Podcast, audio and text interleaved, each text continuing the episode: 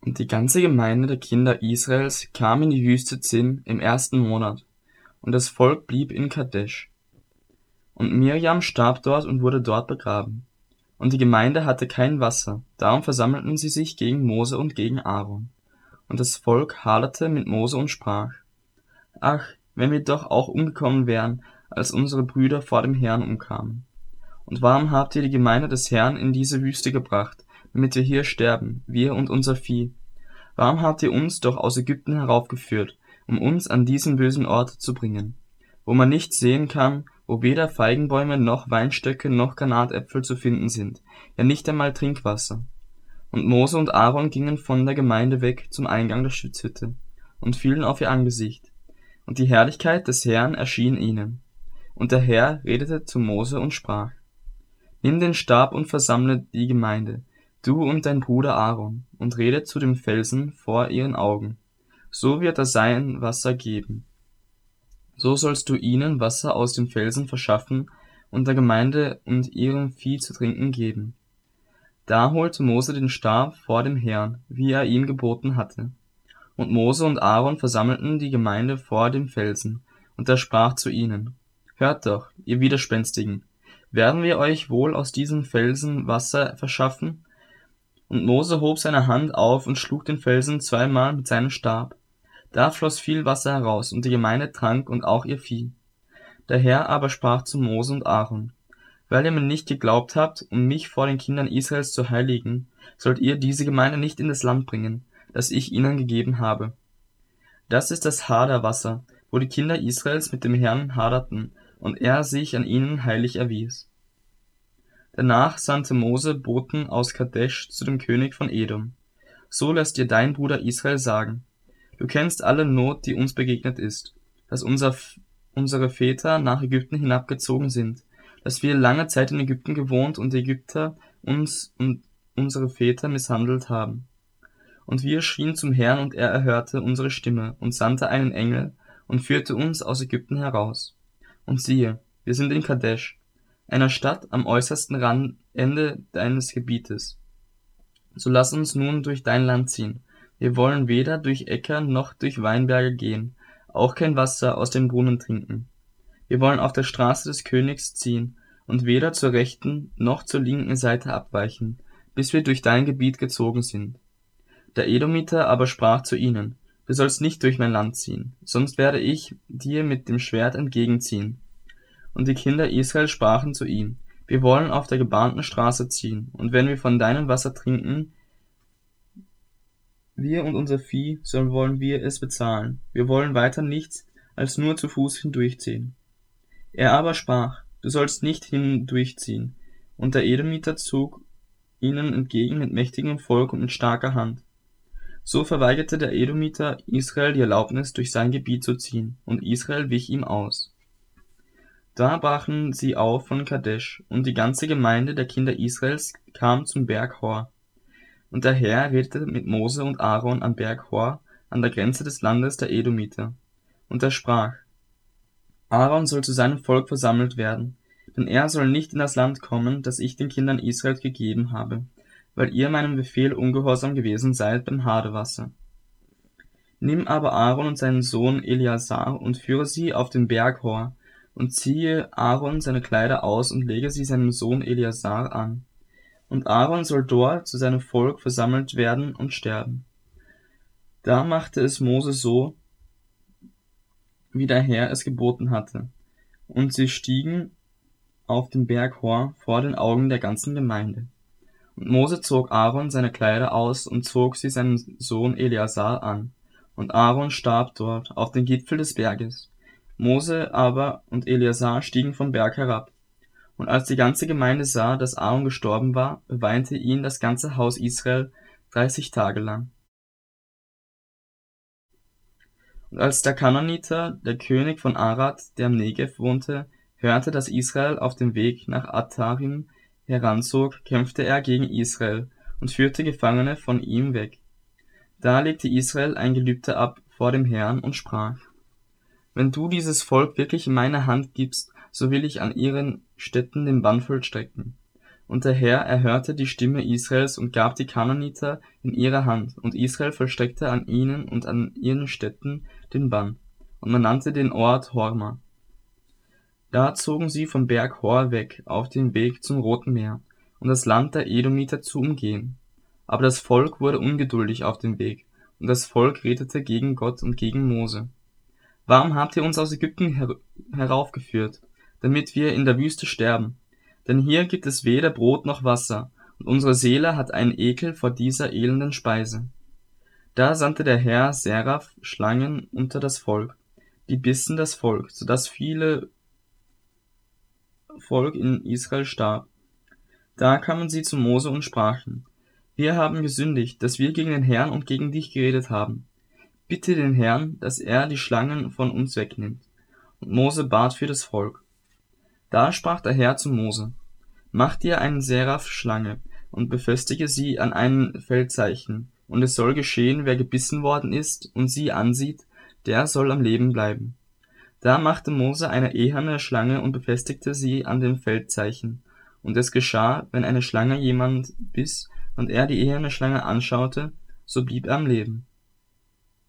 Und die Kinder Israels brachen auf und lagerten sich in Obot, und von Obot brachen sie auf und lagerten sich bei Ije, Abarim, in der Wüste Moab, gegenüber gegen Aufgang der Sonne.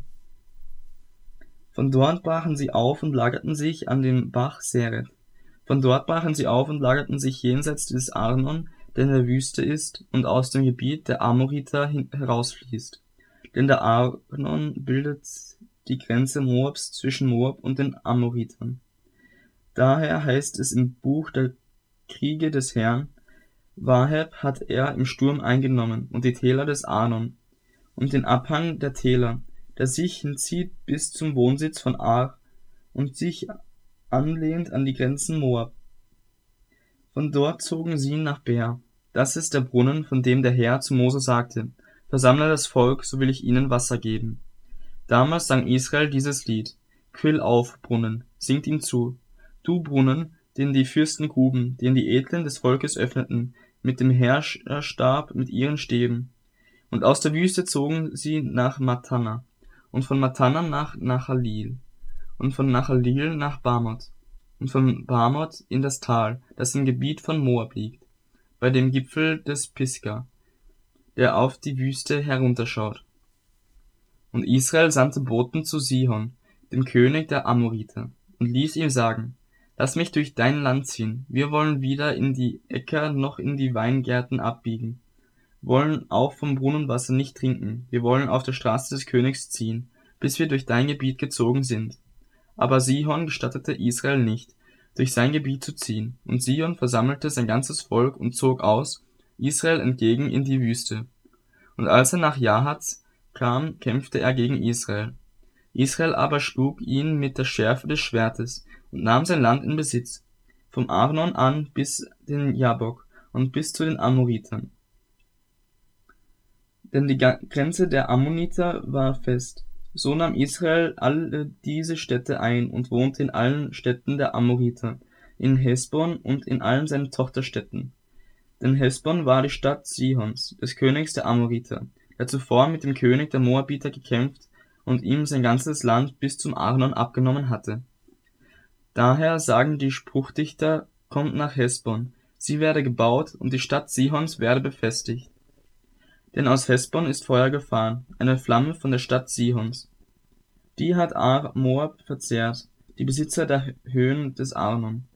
Wehe dir, Moab, du bist verloren, Volk des Chemosh. Er hat seine Söhne zu Flüchtlingen und seine Töchter in Gefangenschaft dahingegeben, zu Sihon, dem König der Amoriter. Da haben wir sie beschossen. Es ist verloren. Von Hesbon bis nach Dibon. Da haben wir verwüstet bis nach Nofach, das bei Medeba liegt. So wohnte Israel im Land der Amoriter. Und Mose sandte Kundschafter aus nach Jaesa, und sie nahmen seine Tochterstädte ein und vertrieben die Amoriter, die darin wohnten. Und sie wandten sich um und zogen nach Baschan hinauf. Da zog Og, der König von Baschan, mit seinem ganzen Volk aus ihnen entgegen, zum Kampf bei Edrei. Danach brachen die Kinder Israels auf und lagerten sich in den Ebenen Moabs jenseits des Jordans, Jericho gegenüber. Als aber Balak, der Sohn Zippors, alles sah, was Israel den Ammonitern getan hatte, da fürchtete sich Moab sehr vor dem Volk, denn es war zahlreich, und es graute den Moabitern vor den Kindern Israels.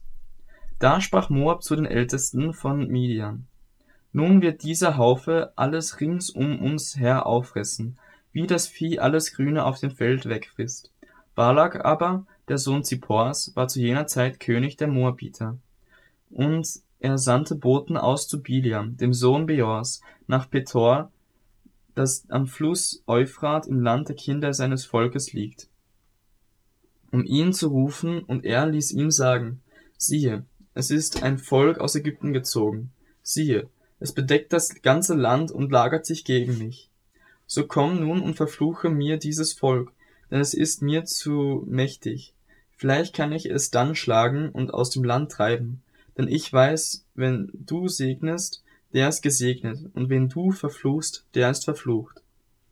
Und die Ältesten der Moabiter gingen hin mit den Ältesten der Midianiter und hatten den Wahrsagerlohn in ihren Händen.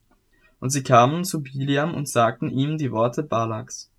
Und er sprach zu ihnen, Bleibt hier über Nacht, und ich will euch antworten, so wie der Herr zu mir reden wird. So blieben die Fürsten der Moabiter bei Biliam. Und Gott kam zu Biliam und sprach, Was sind das für Leute bei dir? Und Biliam sprach zu Gott, Balak, der Sohn Zippors, der König der Moabiter, hat mir eine Botschaft gesandt. Siehe, das Volk, das aus Ägypten gezogen ist, es bedeckt das ganze Land, so komm nun und verfluche es mir. Vielleicht kann ich dann mit ihm kämpfen und es vertreiben. Aber Gott sprach zu Biliam, Geh nicht mit ihnen, verfluche das Volk nicht, denn es ist gesegnet. Da stand Biliam am Morgen auf und sprach zu den Fürsten Balaks, Geht hin in euer Land, denn der Herr hat mir die Erlaubnis verweigert, mit euch zu ziehen. Und die Fürsten der Moabiter machten sich auf, kamen zu Balak und sprachen, Biliam weigert sich, mit uns zu ziehen. Da sandte Balak noch einmal Fürsten, die bedeutender und vornehmer waren als jene. Als diese zu Biliam kamen, sprachen sie zu ihm, So spricht Balak, der Sohn Zippors, Lass dich doch nicht davon abhalten, zu mir zu kommen, denn ich will die große Ehre erweisen, und alles, was du mir sagst, das will ich tun. So komm doch und verfluche mir dieses Volk. Biliam antwortete und sprach zu den Knechten Balaks, Selbst wenn mir Balak sein Haus voll Silber und Gold gebe, so könnte ich doch den Befehl des Herrn meines Gottes nicht übertreten, um etwas Kleines oder Großes zu tun. Und nun bleibt doch auch ihr noch hier über Nacht, damit ich erfahre, was der Herr weiter mit mir reden wird. Da kam Gott in der Nacht zu Biliam und sprach zu ihm, Wenn die Männer gekommen sind, um dich zu rufen, so mache dich auf und geh mit ihnen. Doch nur das, was ich dir sagen werde, nur das darfst du tun. Da stand Biliam am Morgen auf und sattelte seine Eselin und zog mit den Fürsten der Moabiter. Aber der Zorn Gottes entbrannte darüber, dass er ging, und der Engel des Herrn trat ihm als Widersacher in den Weg. Er aber ritt auf seiner Eselin, und seine beiden Burschen waren bei ihm. Als nun die Eselin den Engel des Herrn im Weg stehen sah und das gezückte Schwert in seiner Hand, da bog die Eselin vom Weg ab und ging aufs Feld. Biliam aber schlug die Eselin, um sie auf den Weg zu lenken. Da trat der Engel des Herrn in einen Hohlweg bei den Weinbergen, eine Mauer war auf dieser, eine Mauer auf jener Seite. Als nun die Eselin den Engel des Herrn sah, drängte sie sich an die Wand und klemmte Biliams Fuß an die Wand. Da schlug er sie noch mehr. Da ging der Engel des Herrn weiter und trat an einen engen Ort, wo kein Platz zum Ausweichen war, weder zur rechten noch zur linken. Als nun die Eselin den Engel des Herrn sah, fiel sie unter Biliam auf ihre Knie. Da entbrannte der Zorn Biliams, und er schlug die Eselin mit dem Stecken. Da öffnete der Herr der Eselin den Mund, und sie sprach zu Biliam, Was habe ich dir getan, dass du mich nun dreimal geschlagen hast? Biliam sprach zu der Eselin, Weil du Mutwillen mit mir getrieben hast. Wenn nur ein Schwert in meiner Hand wäre, ich hätte dich jetzt umgebracht. Die Eselin aber sprach zu Biliam, Bin ich nicht deine Eselin, die du von jeher geritten hast, bis zu diesem Tag? War es jemals meine Art, mich so gegen dich zu verhalten? Er antwortete, Nein. Da enthüllte der Herr dem Biliam die Augen, und er sah den Engel des Herrn im Weg stehen, und das gezückte Schwert in seiner Hand. Da verneigte er sich und warf sich auf sein Angesicht. Und der Engel des Herrn sprach zu ihm, Warum hast du deine Eselin nur dreimal geschlagen? Siehe, ich bin ausgegangen, um dir zu widerstehen, weil dein Weg vor mir ins Verderben führt. Und die Eselin hat mich gesehen und ist mir nun dreimal ausgewichen, und wenn sie mir nicht ausgewichen wäre, so hätte ich dich jetzt umgebracht, sie aber am Leben gelassen. Da sprach Biliam zu dem Engel des Herrn, ich habe gesündigt, denn ich wusste nicht, dass du mir im Weg eingestanden, entgegengestanden, entgegenstandest. Und nun, wenn es böse ist in deinen Augen, so will ich wieder umkehren. Und der Engel des Herrn sprach zu Biliam, Geh mit den Männern, aber du darfst nur das reden, was ich dir sagen werde. So zog Biliam mit dem Fürsten Balaks. Als nun Balak hörte, dass Biliam kam, zog er ihm entgegen bis Ir Moab, das am Grenzfluss Arnon liegt, der die äußerste Grenze bildet. Und Balak sprach zu Biliam, Habe ich nicht dringend zu dir gesandt und dich rufen lassen, warum bist du denn nicht zu mir gekommen? Fürwahr, kann ich dich etwa nicht ehren? Und Biliam antwortete dem Balak, Siehe, ich bin jetzt zu dir gekommen. Kann ich nun irgendetwas reden? Nur das Wort, das mir Gott in den Mund legt, das will ich reden. So zog Biliam mit Balak und sie kamen nach Kirjat Huzot. Und Balak opferte Rinder und Schafe und sandte davon zu Biliam und den Fürsten, die bei ihm waren. Und es geschah am Morgen, da nahm Balak den Biliam und führte ihn hinauf zu den Höhlen Baals, von wo aus er den äußersten Teil des Volkes sehen konnte. Und Biliam sprach zu Balak, Baue mir hier sieben Altäre und stelle mir hier sieben Stiere und sieben Widder bereit. Und Balak machte es so, wie es Biliam ihm gesagt hatte. Und Balak und Biliam opferten auf jeden Altar einen Stier und einen Widder.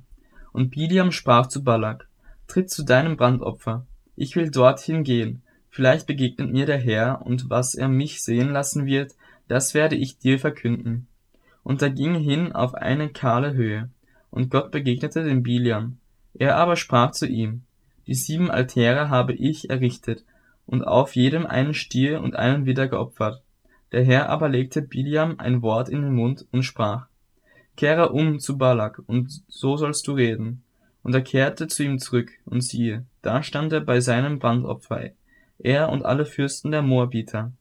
Da begann er seinen Spruch und sprach, Aus Aram hat mich Balak herbeigeführt, der König der Moabiter von den Bergen des Ostens. Komm, verfluche mir Jakob, komm und verwünsche Israel. Wie sollte ich den verfluchen, den Gott nicht verflucht? Wie sollte ich den verwünschen, den der Herr nicht verwünscht? Und von den Felsengipfeln sehe ich ihn, und von den Hügeln schaue ich ihn.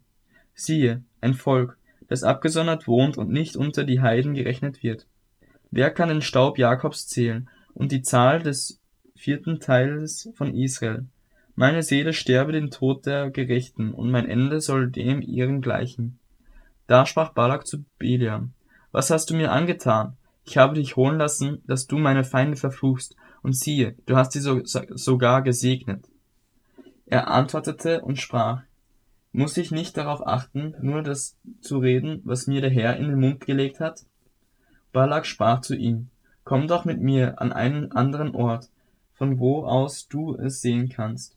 Nur seinen äußersten Teil sollst du sehen, und sollst es nicht ganz sehen. Von da aus verfluche es mir.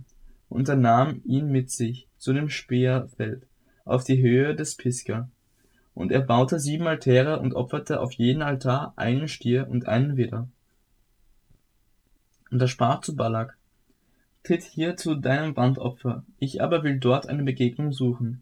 Und der Herr begegnete dem Biliam und legte ihm ein Wort in seinen Mund und sprach, Kehre um zu Balak, und, du, und so sollst du reden. Und als er wieder zu ihm kam, siehe, da stand er bei seinem Brandopfer, samt den Fürsten der Moabiter, und Balak sprach zu ihm, Was hat der Herr gesagt?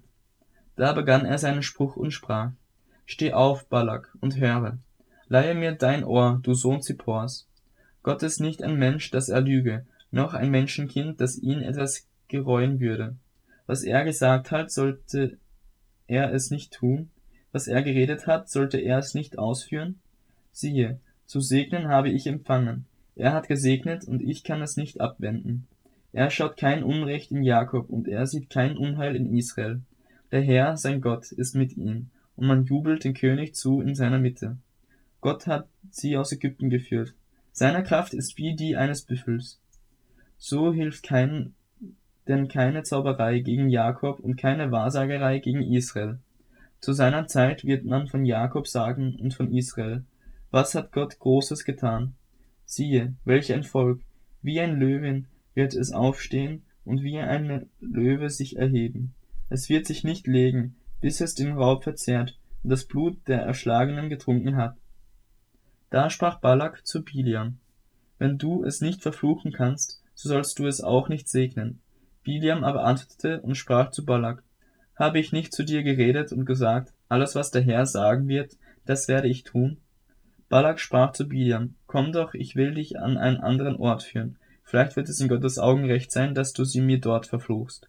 Und Balak nahm Biliam mit sich auf den Gipfel des Peor, der auf die Wüste herunterschaut. Und Biliam sprach zu Balak, Bau mir hier sieben Altäre und stelle mir hier sieben Stiere und sieben Widder bereit. Und Balak tat, wie Biliam sagte, und er opferte auf jeden Altar einen Stier und einen Widder.